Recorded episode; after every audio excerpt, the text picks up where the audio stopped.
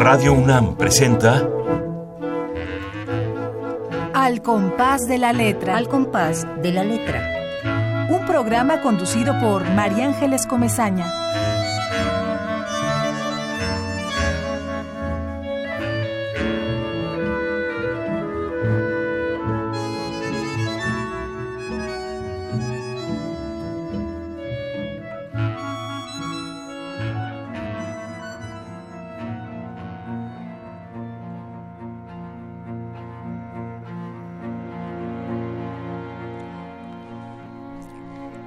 Pequeña es mi pupila ante tu luz, mis solidarios párpados, retina y esclerótica, dilatan y contraen el antojo por verte de los pies a la cabeza.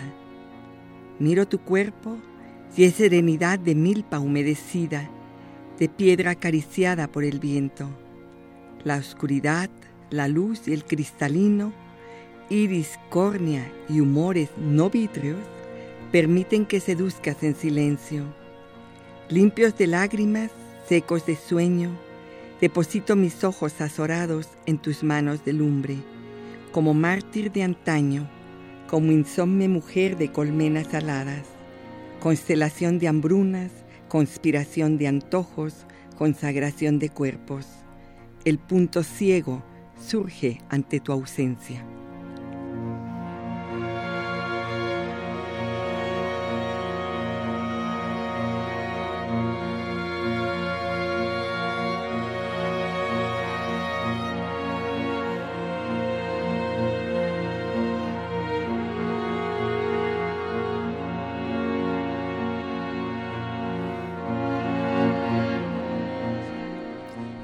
Buenas noches, queridos amigos. Eh, empezamos este, esta ruta de palabras, este compás de la letra eh, que ha inaugurado desde hace ya cuatro meses Radio UNAM para la poesía, para la creación literaria y estamos muy contentos de tener en esta tarde, en esta tarde a Lucía Rivadeneira. Acaban ustedes de escuchar un poema que se llama Lucía. Vista. Vista y que termina con la palabra ausencia. Este programa eh, lo atraviesa la ruta de una palabra y el poeta invitado eh, selecciona la palabra que se que evoca a su poesía, que evoca a lo que trae entre manos, que aquí son muchos libros los que Lucía Rivadeneira trae entre manos para leernos. Y Lucía eh, eligió la palabra ausencia. Quiero dedicar este programa, la tarde de hoy, a, a don Fernando Solana. hoy hace un año que se marchó de este planeta pero nos dejó su inteligencia, su inteligencia política, su manera eh, virtuosa de hilar fino en, en, la historia de este país. Yo creo que hacen falta muchos políticos de, de esa materia. Hablo de Fernando Solana con una maestra eh, de ciencias políticas, que es nuestra invitada de hoy, que además de ser una espléndida poeta, Lucía Rivadeneira, es maestra en ciencias políticas. Fernando Solana, durante más de 40 años, eh, fue profesor de ciencias políticas en la Universidad Nacional Autónoma de México, en nuestra casa, nuestra gloriosa UNAM. Así que hoy dedicamos este espacio poético con mucho cariño, extrañándolo, con nostalgia, con melancolía, a este gran personaje de la política mexicana que fue Fernando Solana. Y bueno, eh, quiero decirles un poco sobre nuestra poeta invitada. Ella, como ya lo dije, es licenciada en Ciencias de la Comunicación por la Facultad de HH, Facultad de Ciencias Políticas de la UNAM. Ahí ella imparte clases de periodismo y literatura desde los años 80, desde 1980. Cursó además la maestría en letras con especialidad de literatura mexicana en la Facultad de Filosofía y Letras, en la gloriosa Filos, también de la UNAM. Vamos a seguir hablando de tu trayectoria, pero cuéntanos por qué, Lucía, la palabra ausencia. Un poco yo decía así, eh, ¿qué, cuál es el paisaje que evoca eh, esta palabra eh, para ti como poeta, para ti como escritora, ¿no? ¿Dónde se esconde y cómo se asoma a tu poesía esta palabra, esta palabra que, que, que hiere y que nos cala profundamente? Sí, es una palabra que creo que no hay un ser humano que no la hayamos vivido, padecido, eh, conocido de una o de otra manera, porque además en un principio uno puede pensar que pues es la ausencia de seres amados o de amores intensos que uno ha tenido, y, pero también hay una ausencia a veces del personaje a partir de la muerte, no nada más de que se retiren de nuestra vida o que uno se retire de la vida de otros, que también es nos ha pasado yo creo que a muchos. Y también pensé en la ausencia a veces de la salud, que todo va bien hasta que algo nos duele. Y entonces nos acordamos que tenemos codo, que tenemos cuello, que tenemos ojo, porque cuando todo va bien, pues no hay problema, pero cuando hay algo, una ausencia de una salud o un síntoma que nos puede generar un problema de salud, yo creo que también es algo, una constante, ¿no? Y bueno, por supuesto, las ausencias amorosas yo creo que tienen mucho que ver en todos los seres humanos, hombres o mujeres, no importa, porque es un, hay ausencias que pesan toda la vida o amores que uno recuerda toda la vida, y hay otros que pasan sin pena y sin gloria, o a veces con más pena que gloria, pero la ausencia es que a veces como una presencia. Puede sonar eh, absurdo, pero yo creo que a veces la ausencia de alguien nos acompaña durante mucho tiempo. Claro, totalmente de acuerdo. Léenos otro poema de los que traes ahí seleccionados, Lucía querida. Estamos con Lucía Rivadeneira, para quienes recién entran o sintonizan Radio UNAM. Estamos en el programa Al compás de la letra, hablando de poesía y leyendo poemas de esta creadora, maestra de ciencias políticas. Todos sus alumnos están escuchándola, así que los saludamos desde aquí. Ojalá, yo, les avisé a ver si Yo he tenido la, la gran suerte de haber sido invitada a esas clases maravillosas, a, a ver a esos jóvenes, 60 jóvenes sentados, callados, escuchando poesía. Esa es una verdadera, un logro, un logro excepcional y eso sucede en la clase de periodismo que imparte Lucía Rivadeneira. Nos, nos vas a leer otro poema que, tiene que ver y también los eh, alumnos eh, escuchan sobre todo porque yo trato de invitar a personas así como tú, María Ángeles, que son personas muy intensas, que hacen lo que les gusta, que viven la palabra, que la disfrutan, que la sufren, que la padecen, como nos ha pasado en más de alguna ocasión. Yo los invité a todos, les dije, si no tienen algo mejor que hacer, pues a lo mejor escuchan el, Ahí Están, tienen que estar asomados ahí a la radio. Un abrazo para todos los alumnos de Lucía. Por supuesto, ¿De qué hora a qué hora? No, sería yo nada. Son cuatro horas, ¿verdad? Todos los días. A la semana. A la, semana, de cada materia son cuatro horas. Ahorita estoy dando ocho a la semana. Bueno, maravilloso. A ver, este poema se llama Azares que viene en el libro En cada cicatriz cabe la vida. En cada cicatriz cabe la vida. ¿Qué título? Es, un, es un epígrafe de Pablo Neruda que justamente dice, porque hacer fue el camino de las manos y en cada cicatriz cabe, la, vida. Pablo Neruda es del poemario Las manos del día. Y el poema de mi libro es Azares. Tu presencia llegó como un olor de ropa limpia, tus primeras palabras como lluvia en la canícula tu primer silencio como un dolor en el pecho, tu ausencia total como un golpe de suerte. ¡Ay, qué, qué tremendo! ¿Y, ¿Y, sí, como un golpe de suerte? Sí, a veces también las ausencias son una suerte, sin duda. Un, a toro pasado, sobre todo, uno dice, pues qué bueno que se fue. Vamos a escuchar qué dicen los diccionarios. El diccionario del español de México, que hace el Colegio de México y que muchas veces traemos a esta mesa. Vamos a ver qué dice allá nuestro Pancho Segovia, que es uno de los, de los que hacen este diccionario, eh, a ver cómo definen la palabra ausencia. La ruta de la palabra.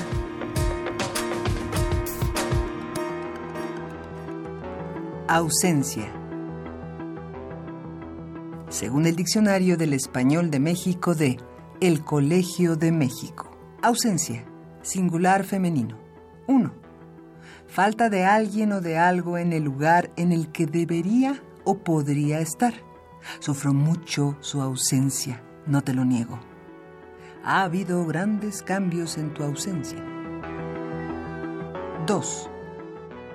En ausencia de, sin la presencia de, a falta de. En ausencia de datos climatológicos específicos.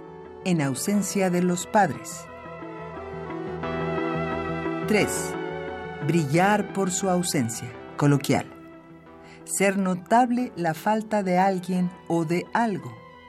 Lázaro brilló por su ausencia en la reunión. 4. Medicina. Pérdida momentánea de la memoria o de la conciencia.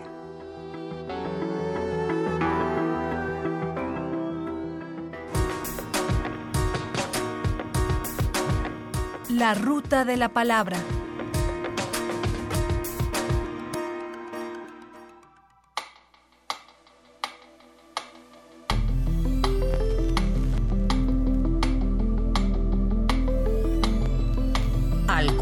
De la letra.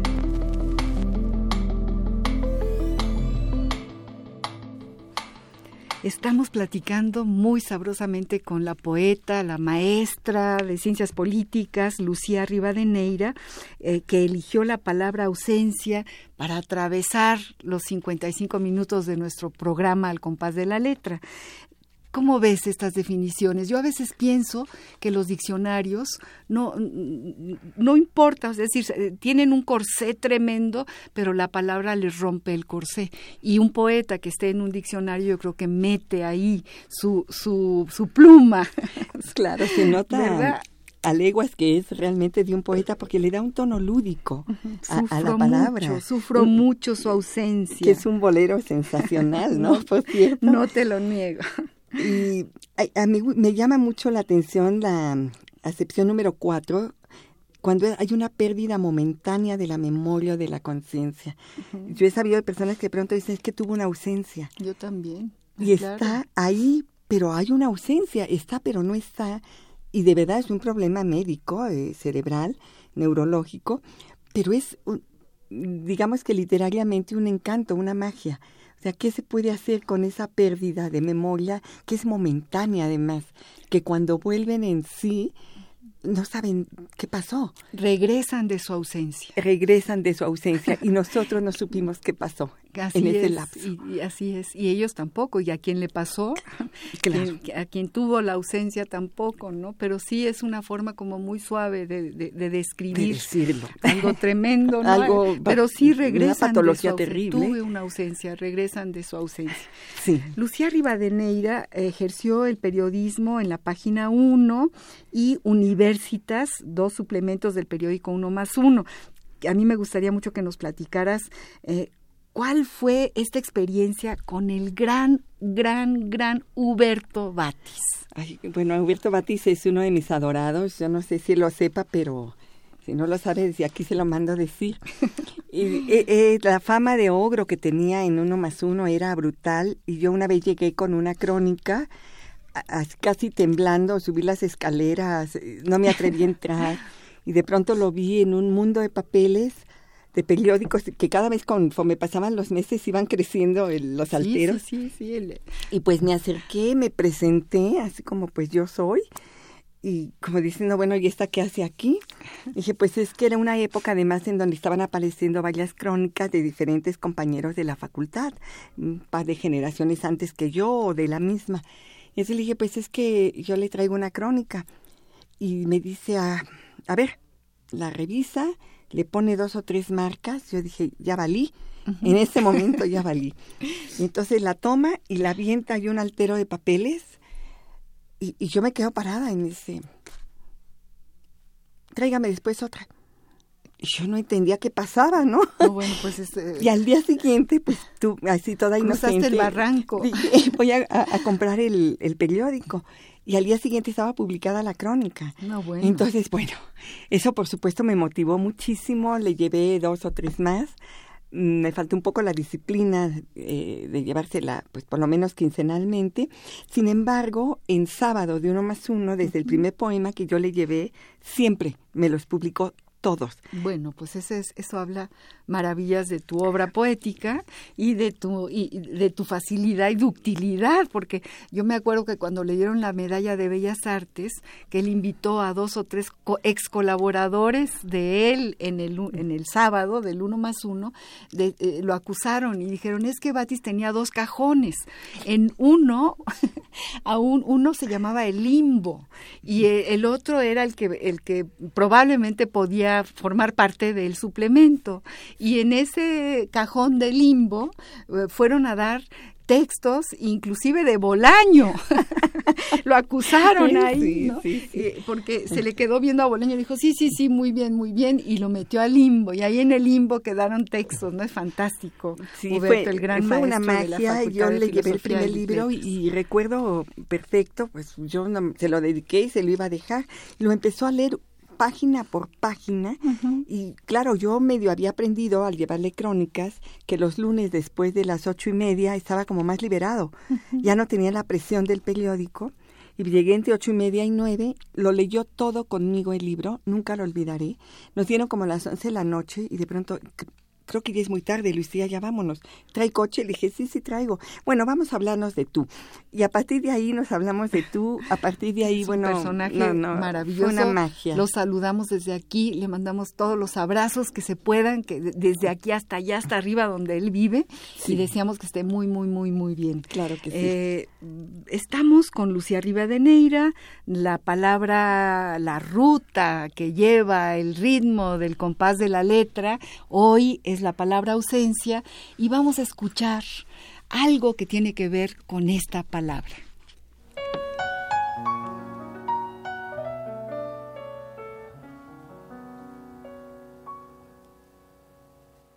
Y uno se cree que las mató el tiempo y la ausencia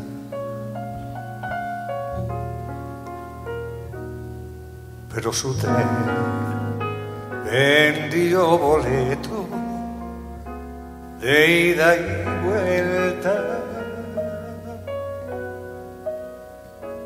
Son aquellas pequeñas cosas que nos dejó un tiempo de rosas en un rincón en un papel o en un cajón.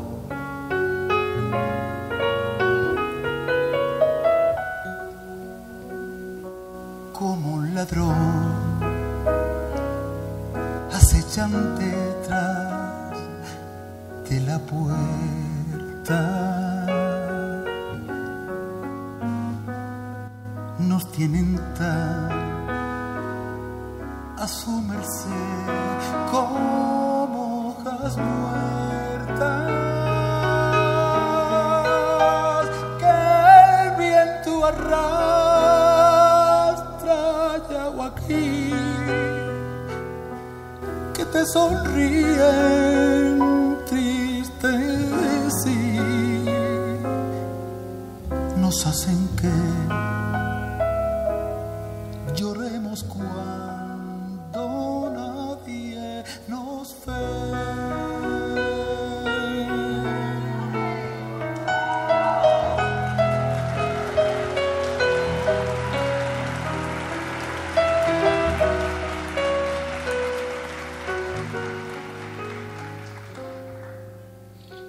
hacen que lloremos cuando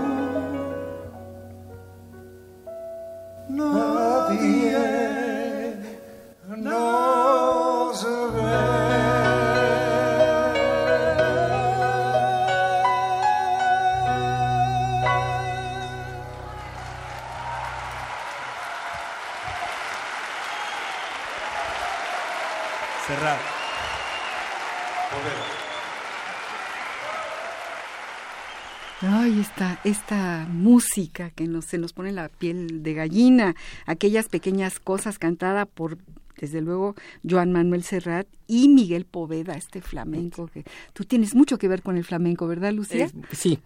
sí, yo lo sé, yo lo sé. Tienes muchos poemas que tienen que ver con el toreo, ¿no? Con la fiesta brava. Estamos en el compás de la letra hablando con Lucía Rivadeneira, nuestra invitada de honor, que nos trae sus poemas, que eligió la palabra ausencia y acabamos de escuchar justamente aquellas pequeñas cosas con Joan Manuel Serrat y con Miguel Poveda. Cuéntanos, Lucía, de tu tierra. Lucía es de Michoacán. Y yo sé que Lucía eh, ha sido galardonada por jóvenes poetas de Michoacán. A mí me, me, emociona, me conmueve que haya un grupo de jóvenes que luchan por la poesía y que han organizado un encuentro de poetas jóvenes dedicado a ti, el primero. Y, tú eres de Michoacán y para ti Morelia y Páscuaro son importantísimos, me, estabas diciendo. Cuéntanos algo de este. Yo creo que es uno de los mejores premios, que tus pares sean los jóvenes y que los jóvenes te lleven además a tu tierra y te hagan un homenaje. Sin duda, no, sin duda, fue una sorpresa que yo de verdad no la tenía eh, planeada bajo ninguna circunstancia, una sorpresa al 100% que en 2013, en el verano de 2013, me tomé un café con ellos, ellos me escribieron porque querían platicar conmigo, les dije, estoy en Morelia para bailar, porque yo cada vez que puedo, pues vuelo a Morelia, ¿no? Eh, y entonces, en el calor de un, debe haber sido unas cervezas, me dijeron es que vamos a organizar el primer encuentro nacional de poetas jóvenes. Oh, pues los felicité, les digo, me encanta, eh, qué maravilla, ¿no? En todo lo que yo les pueda apoyar. Y otros eh, colegas, pues cuenten con nosotros. Dijo, sí, pero queremos saber si aceptas porque te lo queremos dedicar a ti. Bueno, ahí sí que no me lo esperaba en absoluto, fue una sorpresa deliciosa. Y creo que se organizaron de maravilla Leonardo Rivera y Daniel Güense, que son los promotores de esto. Han seguido manteniendo el encuentro, lo cual en estas circunstancias en mi estado no es muy sencillo, en Michoacán. Hicieron uno segundo que dedicaron a Homero Arizgis y ahora está por a fines de abril el tercer encuentro nacional de poetas jóvenes eh, dedicado a José Antonio Alvarado. Mm. Entonces, bueno, pues estoy al pendiente con ello, nos encontramos cada vez que nos hallamos en los portales o en cualquier lado, para mí es memorable y Morelia es, no me explico mi vida sin esa historia de familia, porque yo no tengo crisis de, de, identidad, porque mis bisabuelos son de Michoacán, mis abuelos de Morelia, mis padres de Morelia, yo nací en Morelia. Entonces, pues soy moreliana por todos lados, ¿no? Aunque, pues no sé, cuando yo era pequeña se vinieron mis papás a México a que mi padre hiciera la especialidad. Médico, tu padre, es médico torrino y eh, venía por dos años, pero llevan aquí como casi 50, yo creo. Sin embargo, bueno, Morelia es la mitad de la vida para ellos, para mí, para mis hermanos. De hecho, mi hijo, que por supuesto nació en la Ciudad de México, mi hijo Pablo Andrés, siempre dice que él es de Morelia. No tiene pierde, ¿no? Bueno, es que ser de Morelia, desde luego, es, es todo un privilegio, nada más está hecha de piedra, ¿no? Y, el color de los árboles y, y las calles, y bueno. De cantera rosa. Cantera la cantera rosa. Sí, sí, Oaxaca es cantera verde. Verde. Verdinegra de Oaxaca, como, como decía el poeta el poeta Octavio Paz, ¿no? Sí. Eh, bueno, quiero decir que Lucía Rivadeneira, que nos acompaña la noche de hoy, ha sido merecedora de los Premios Nacionales de Poesía Elías Nandino en 1987 por un libro llamado Rescoldo. También ha obtenido el premio Enriqueta Ochoa, ¿no, Lucía? En 1998 con el poemario En cada cicatriz cabe una vida, del que acabamos de, escuchar uno de sus poemas. También eh, ha tenido el premio Efraín Huerta en Tampico en el año 2003 con el libro Robo Calificado. En el año 2000 participó en el libro colectivo Verso con Verso coordinado por José Ángel Leiva. Exactamente, por el poeta muy José querido Ángel, poeta José Ángel Leiva, que está en Francia, que lo aquí tenemos. va un beso, aquí que va un beso, exactamente, exactamente, que bueno, por un año va a estar allá y ya se pasó casi medio, o sea que dentro de poco ya lo tendremos, ya lo tendremos aquí. También, bueno, eh, ha ganado uno de los estímulos que ofrecía la Secretaría de Cultura del Gobierno del DF y dentro, de, dentro del programa Artes por todas partes, en 2007 publicó la antología personal Rumor de Tiempos.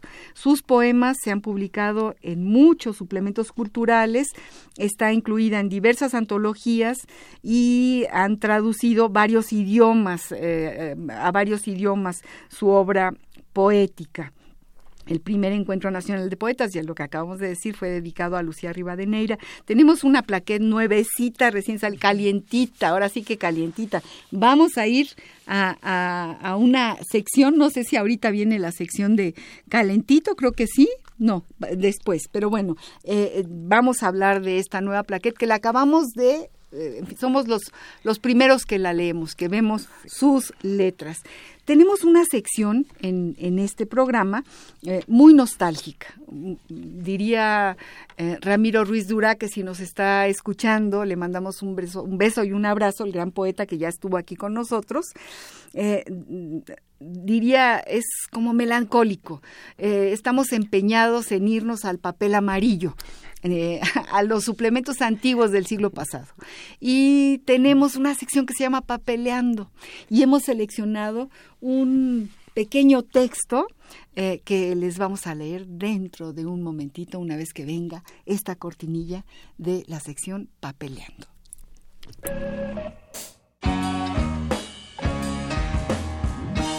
Papeleando.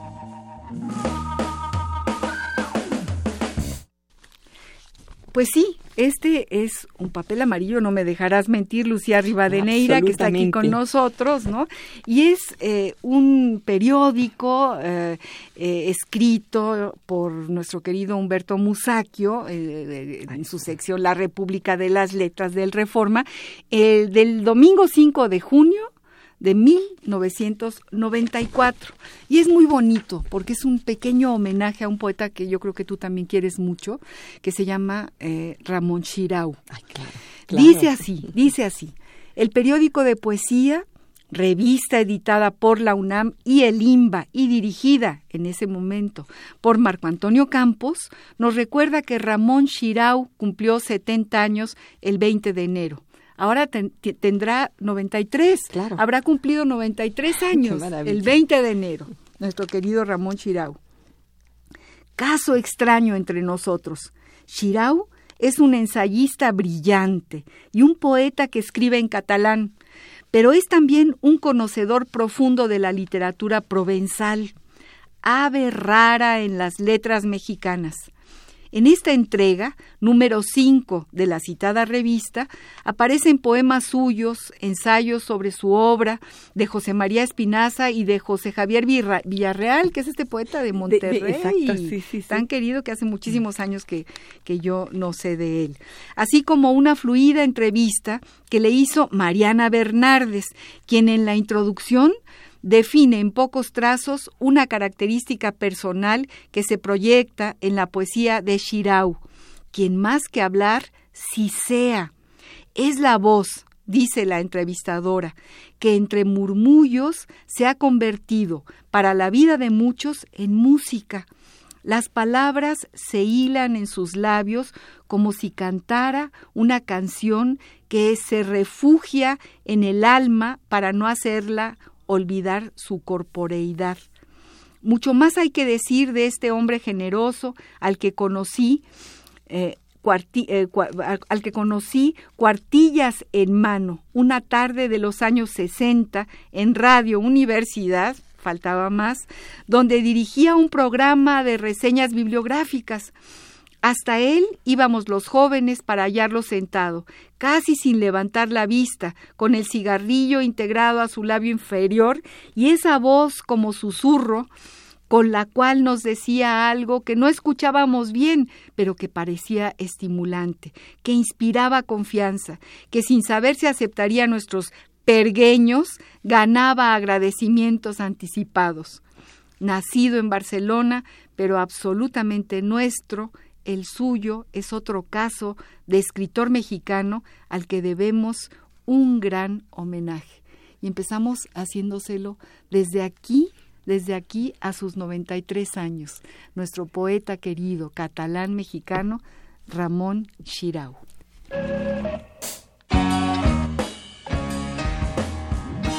Papeleando.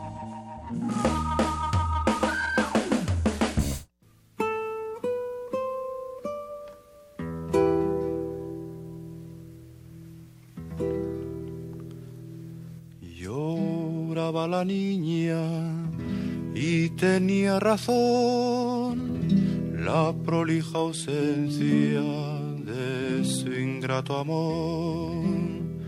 Dejó la tan niña que apenas creo yo que tenía los años que aquel la dejó llorando la ausencia del galán traidor, la la luna y la deja el sol, añadiendo siempre pasión a pasión.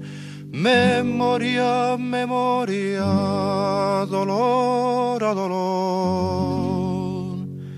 Llorad, corazón que tenéis razón, Dícele su madre, hija por mi amor, que se acabe el llanto o me acabe yo. Ella le responde, no podrá ser no, las causas son muchas, los ojos son dos satisfagan madre tanta sin razón y lágrimas lloren en esta ocasión tantas como de ellos un tiempo tiró. Flechas amorosas el arquero Dios llorad corazón que tenéis razón razón.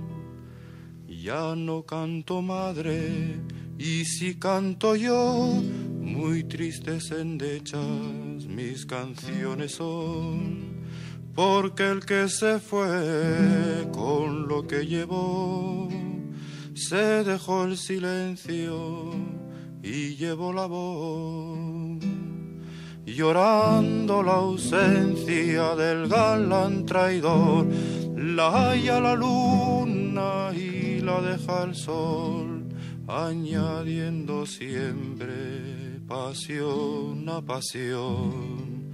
Memoria, memoria, dolor a dolor. Llorad, corazón que tenéis razón,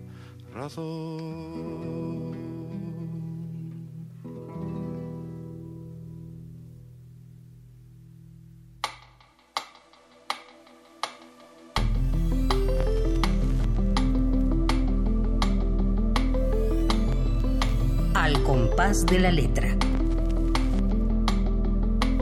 Acabamos de escuchar hoy esta maravilla de canción eh, llamada Lloraba la niña, ni más ni menos que un poema de Luis de Góngora cantado por Paco Ibáñez que se nos pone la piel chinita y nos, nos conmueve y nos emociona. Estamos con Lucía Rivadeneira hablando de su poesía, de su trayectoria como profesora que es de la Facultad de Ciencias Políticas en el área de comunicación y periodismo.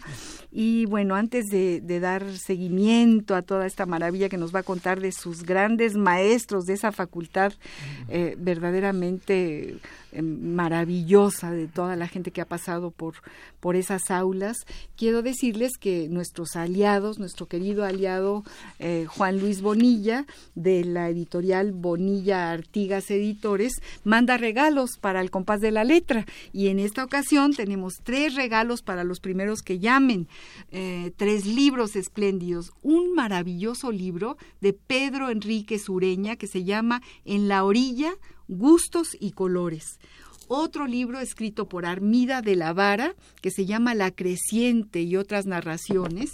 Y un libro que ya regalamos la vez anterior, pero que nos lo volvió a mandar eh, la tarde de hoy, de Marta Elena Munguía, que suena como muy apetecible. La risa en la literatura mexicana. Apuntes de poética. Fíjate, Lucía. Bueno, pues tenemos esta suerte de tener a esta editorial como aliada del programa que nos manda de regalos. Les voy a decir que quienes quieran obtener estos maravillosos regalos de Juan Luis Bonilla pueden llamar al teléfono 5523 7682 5523 5412. También quiero decirles que nos gustaría muchísimo conocer su opinión, su opinión sobre las palabras, su opinión por sobre los poemas y los poetas, su opinión sobre este programa y leer textos de quienes nos escuchan nos harían muy, muy, muy, muy felices, ¿no, Lucía? Yo creo que eh, escuchar poesía estimula para escribir. Y queremos decirles que ahora, bueno, tenemos un Twitter, arroba Radio UNAM, ahí podemos recibir lo que ustedes quieran mandarnos, un Facebook Radio UNAM y en el internet en www.radiounam.unam.mx pueden ustedes bajar todos los podcasts desde el primer programa hasta este, que será el más reciente, no el último.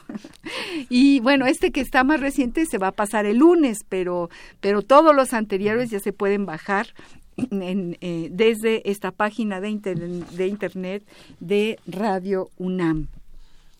Y bueno, hablamos, Lucía Rivadeneira, de tu trayectoria como alumna, como compañera, quizá como profesora compañera también, este, colega, de personajes de la talla de Manuel Buendía, que tú me decías hace poco, eh, lo que fue para ustedes eh, saber una mañana, mientras dabas una clase, que lo habían asesinado, ¿no? Sí, sí, sí. Eh, fue, daba yo clase lunes y miércoles en la noche, de 8 a 10 de la noche, y yo había hablado con él en la semana, hacía uno o dos días, para confirmar su clase. Y recuerdo que le dije, pues usted sabe, profesor, que acabamos de tomar eh, la coordinación y estamos organizando las plantillas. Me dijo, ¿cómo? ¿La tomaron por asalto? Dije, no, profesor, la tomamos de las riendas. Ah, bueno, adelante, adelante, dígame, cuénteme. Y, y, muy afectuoso, tenía fama un poco de ser un hombre serio. Sin embargo, esa charla telefónica fue muy grata y al uno o dos días después entró la secretaria a ocho, ocho y media de la noche a avisarnos que acababan de asesinar a Manuel Buendía. Fue de verdad un golpe brutal para los alumnos, para los colegas, para todo el periodismo nacional, ¿no? Por supuesto, porque además fue uno de los primeros asesinatos de alguien que escribía sobre el narco. Empezaba este, eh, esta eh, problemática. esa, problemática brutal y sí. Y él tenía un archivo memorable. Una herida, una herida que todavía no cierra, por cierto. Claro, y le tuvieron que dar por la espalda porque de frente no hubieran podido, ¿no? Claro que no. Y bueno, hay unos profesores que yo creo que nos formaron a muchas generaciones de manera extraordinaria. Yo recuerdo después del golpe Excelsior en 76, en julio de 76, hacia fines de ese año, principios del otro, fue a dar clase Julio Scherer. Ah, Entonces, bueno, fue su mirada de águila inolvidable, su presencia siempre puntual, siempre de traje, mandándonos a hacer crónicas a los lugares más insospechados. Eh, pienso mucho en Gustavo Sainz, que era una guía de lecturas de cine, una generosidad a muchísimos de mis compañeros de generaciones anteriores y de la mía, les ofrecía trabajo a todos, ¿no? Entonces yo creo que eso fue una magia. Conocí a Gustavo Sainz, que nos llevaba muchos escritores amigos de él invitados. Ahí por primera vez yo vi a José Agustín, y bueno, a partir de ahí lo amé, para siempre, para siempre lo adoro a José Agustín, eh, a José Robles Martínez, que era Premio Nacional de Periodismo, había estado de reportero de guerra. Bueno, era una magia, gente que estaba en contacto con la realidad, porque también, bueno, uno tiene muchos profesores, pero tiene uno pocos maestros. Pero tú tienes esas estafetas, porque tú haces lo mismo. Maestros. Tú, invitas a mucha gente a tus clases, tus clases las compartes, nos haces verdaderamente, y, yo creo que tomas esas estafetas, ¿no? Claro, por Hablabas también de, de, Antonio Caram, de Fedro Guillén, hablabas ni más ni menos que de, de Benítez. Son medulares en, en mi formación, Fernando Benítez, y bueno, yo tomé dos materias con él, las únicas que yo tomé en el turno de la tarde fueron con él, porque quería tomar clase con Fernando Benítez, que daba clase de 4 a 6. Él funda la sala de redacción en la Facultad de Ciencias Políticas de la antigua facultad, la de que le decían la escuelita, en el toda esa zona eh, que está en gran medida declarada patrimonio cultural de la humanidad, ¿no? Y eh, ahí también yo conocí a Pedro Guillén, un escritor muy querido por muchísima gente. Fui su adjunta varios semestres, de hecho ya me había titulado, yo ya estaba dando una clase como, eh, como responsable de grupo y yo le decía, maestro, es que no lo puedo dejar. ¿Y que no me deje, doña Luz. Él daba literatura y sociedad.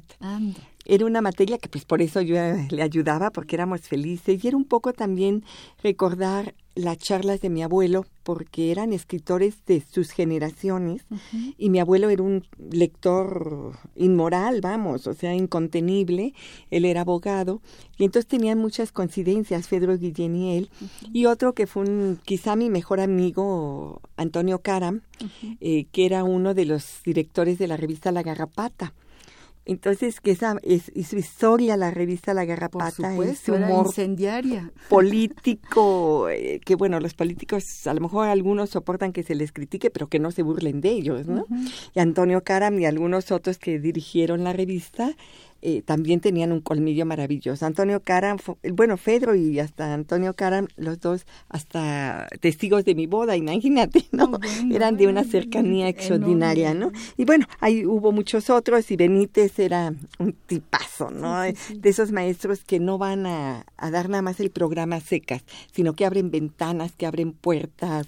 No, Fernando Benítez era un sol, un sol bueno, no hay más que leer una página de su obra extraordinaria para darnos cuenta, ¿no? Eh, eh, hace poquito leíamos aquí en, en, uno de los papeleando un artículo que escribió Vicente Rojo hablando de cómo había sido su maestro, cómo Fernando Benítez fue quien le dijo, órale, tú sigues haciendo la revista y tú sigues haciendo el suplemento y, y cómo eh, era imán de las mejores plumas, ¿no? Era un imán, me encanta la palabra, era, un imán. Era un imán, ¿no? Eh, México en la cultura que él dirigió el durante fundador, además de los suplementos culturales de este país. De este país Sábado arrancó con él y después ya se quedó Batis, ¿no? Vamos a pasar a, a, una, quizá a una pausa de música para presentar, para presentar de culpa y expiación, esta plaquette que de verdad está calientita y está y es maravillosa que, que, ha editado Parentalia y le, se le acaba de dar en la mano a nuestra querida Lucía y, bueno, nos da la primicia eh, y, y, bueno, es interesantísimo, yo ya me la leí completita antes de que empezara este junto con ella, casi en voz alta nos la leímos, porque sí, sí, este tiene que ver con una culpa muy particular y no le cambien, quédense con nosotros. Vamos a música y regresamos directo a De culpa y expiación de Lucía Rivadeneira. Algunos años han pasado ya mi corazón no deja de llorar por tu ausencia, por tu ausencia y no comprendo yo por qué te llevo Dios y te quito de mí. También te quiero yo, sin ser tu creador, naciste para Eu canto de coração,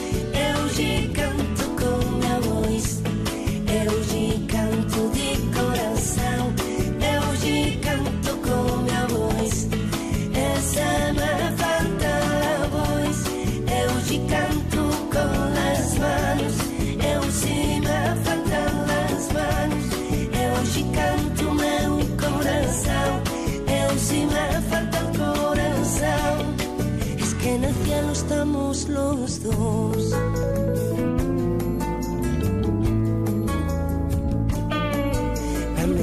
están ya las cuerdas de aquella guitarra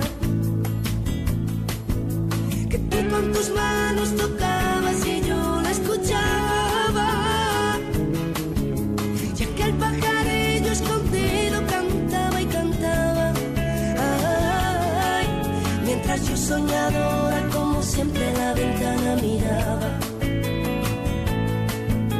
Y ya no me hago reproches, pues ya no te tengo Señor ha querido que vivas con Él en el cielo. Y yo como siempre me quedo cantando y llorando.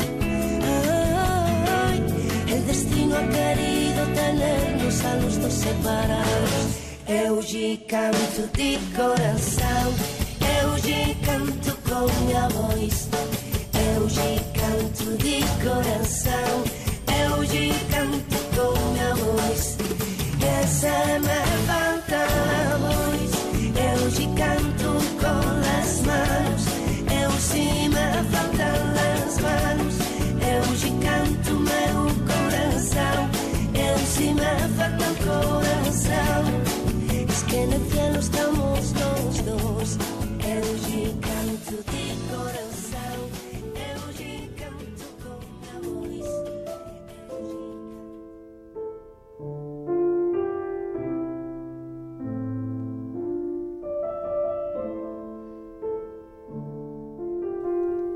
Mareo. Dan ganas de aplaudir con solo verte, entrar en las caderas de mis sueños.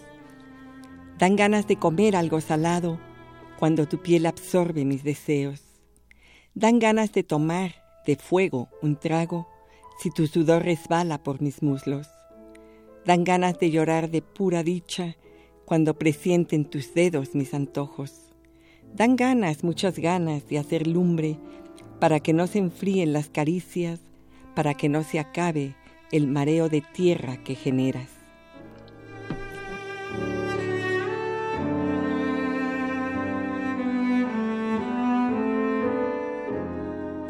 Estamos leyendo eh, la nueva, recién salida de la imprenta Plaquet de Lucía Rivadeneira con el título de Culpa y Expiación, dedicado a los peces. ¿no? al mar, Al mar. al agua salada, ¿no? Eh, me, me recuerda tanto el mar, el mar dentro de mí lo siento, que de tanto pensar el mar tan mío se me llena de sal el pensamiento, algo así, ¿no? Me, me evoca, Sí, me sí, evoca a, a e- este poema. Los peces no murieron por su boca, con alevosas redes los pescaron. Para gozar y hablar de sus sabores se exige indiferencia. ¿Qué te hizo hablar? Ayer le, hicieron un homenaje maravilloso al poeta Antonio del Toro, que también estuvo aquí con nosotros y que le mandamos un abrazo y un beso y, todo nuestro cariño en el Día de la Poesía, que además fue el Día de la Poesía.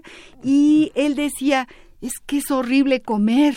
No, tenemos que comer, pero es una es una desgracia tener que comer, ¿no? Y yo ahora que leo estos peces y esta esta culpa por ellos, ¿no? Me, me me decías que tú cuando llegas a la pescadería y ves esos ojos que te miran, ¿no? De todos Sí, los peces. sí. Bueno, este es una plaquette que de verdad eh, se debe a la generosidad de Miguel Ángel de la Calleja, que ha estado al frente de Parentalia, Ediciones Parentalia, y esta colección que tiene una palabra como título que se llama Fervores, Anda. que me gusta muchísimo. Desde aquí yo le agradezco la invitación a colaborar en esta colección, en la cual me parece que este ya es el número 34, entonces ya hace 34 plaquettes de poetas eh, mexicanos, muy interesante, cre- creo que las conozco ya todas, o casi todas. Me recuerdan a material de lectura de la UNAM, ¿te pues acuerdas? sí, que así claro, eran por los materiales supuesto. de lectura. Muy parecido, muy parecido en de hace como cuestiones- veintitantos o casi Claro. treinta años, ¿no? Claro, es más Pero se famosísimo. parece y es una, qué bonito es tocar este papel, ¿no? Y es leer estos pequeños latidos de la poeta Lucía Rivadeneira sobre los pescados. Léenos otro. este, Claro, con todo gusto. Y bueno, Gerardo de la Torre, Gerardo Torres es el quien ha hecho los diseños también de cada una Preciosos que van de acuerdo a, a las temáticas. Y aquí tengo otro que podríamos leer eh, en este momento, que se llama Voto de Castidad. Para volver sin culpas a tu casa, escoges una mesa al aire libre en este restaurante de alcoholes destilados. Intentas cobijarte con el frío, la luz, una llovizna y sobriedades. Desdeñas los mariscos y el pescado. Eliges una lengua macerada y una carne de chivo en hoja santa. Te alejas de los vinos muy oscuros, no sabes ya de postres ni de sueños. Lo único que entibia tu saliva es descorchar imágenes lejanas, aquellas de tus manos en mis piernas, aquellas de tu boca entre mis senos, aquellas de las noches de azucenas. Entonces se te seca la garganta, pareciera que un grano de sal te traicionara, y todo porque aún no has aprendido cómo entablar una distancia clara entre tus ojos que no ven por miedo y mis labios que ofrecen aceitunas. Para volver sin culpas a tu casa, pones en escabeche las palabras, les quitas la canela a las miradas, le quitas la sazón a la esperanza, y te vas caminando como insomne en medio de un silencio de biznaga. ¡Ay! ¡Qué poema! Ahí te vuelves cocinera de palabras, mi querida Lucía Rivadeneira, nuestra invitada de honor. Se nos ha ido el tiempo como agua. Eh, quiero decirles a Pedro Enrique, perdón, a Jesús Ríos, a eh, Otzcaret Vázquez y a Gabriela Osorio, que son los ganadores de nuestros tres libros regalados por nuestro querido Juan Luis Bonilla, de, de Bonilla, Artigas Editores, que, tiene, que bueno, tienen una maravillosa librería que está en Miguel Ángel de Quevedo número 477 en la colonia Romero de Terreros. Los invitamos a todos a pasarse un rico momento, ratito ahí viendo todos los libros de muchas editoriales que tiene esta preciosa librería. Lucía, queridísima, estamos a un minuto, a dos minutos, ¿cuántos minutos? A dos minutos de, de, terminar nuestro programa. Ha sido realmente una delicia estar contigo, leer tus poemas, leer los mm, poemas nuevecitos de, la, de, de culpa y expiación. Yo, yo termino leyendo, leyendo esto sobre los ojos del pescado, que dice así, el verdadero pasmo está en los ojos del pescado rojo, expuesto en el hielo el bloque gélido mantiene fresca, como recién nacida, a la muerte y conserva el asombro. Si alguien sueña los ojos de un pescado sobre el hielo, despierta aterido. Hay que leer esta plaquette que, que seguramente estará en alguna de estas eh, En breve, yo creo que la semana que entra empezará a distribuirse y se va a conseguir en, pues, no sé, librerías eh, conocidísimas. Y yo de verdad creo que es la primicia de la plaquette, lo cual me da mucho gusto porque es tanto en la casa nuestra, que es Radio UNAM, tanto de Miguel Ángel de la Calleja, que es profesor universitario también, eh, eh, un espacio que yo siento muy nuestro. Entonces, de culpa y expiación está fresquecito, está tibiecito, tiene una frescura tibia y que tiene mucho que ver con las comidas, con los amores y los desamores.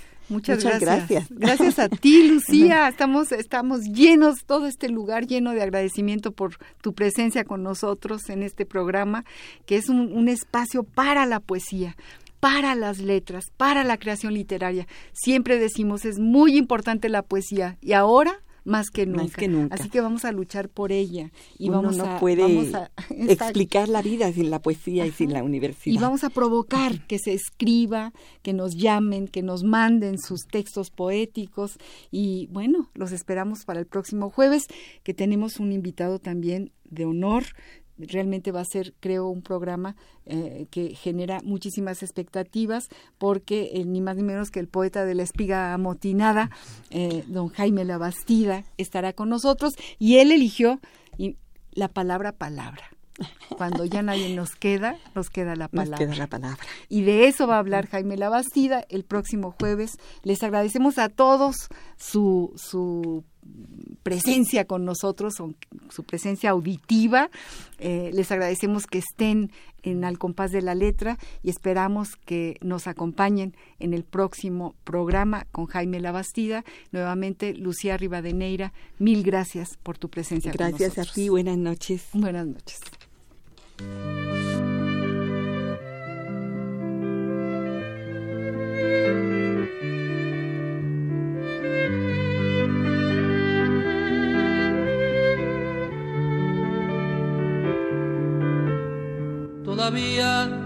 Quedan restos de humedad. Sus olores llenan ya mi soledad. En la cama su silueta se dibuja, cual promesa de llenar el breve espacio en que no está. Al compás de la letra fue posible gracias a Agustín Mulia, nuestro amigo Agustín, encontrar los controles técnicos, a la asistencia de producción de Mariana Malagón y Roberto Hernández y desde luego a la producción de nuestro querido Baltasar Domínguez. Muchas gracias a todos ellos y a nuestros escuchas. Ni una pena, no me pide nada cambio de lo que da. Suele ser violenta y tierna, no habla de uniones eternas, más entrega cual si hubiera solo un día para amar.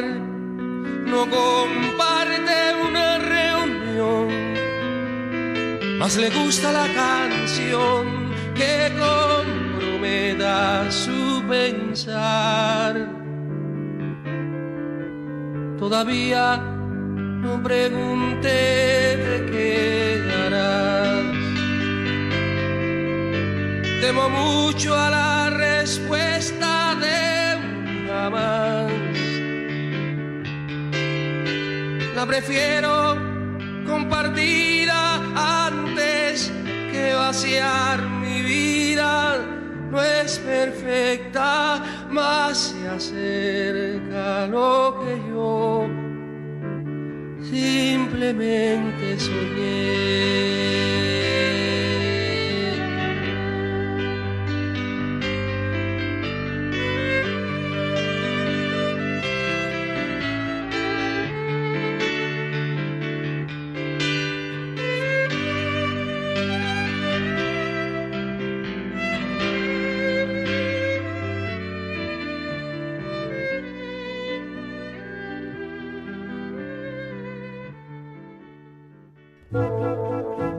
Radio UNAM presentó Al compás de la letra. Al compás de la letra. Un programa conducido por María Ángeles Comezaña.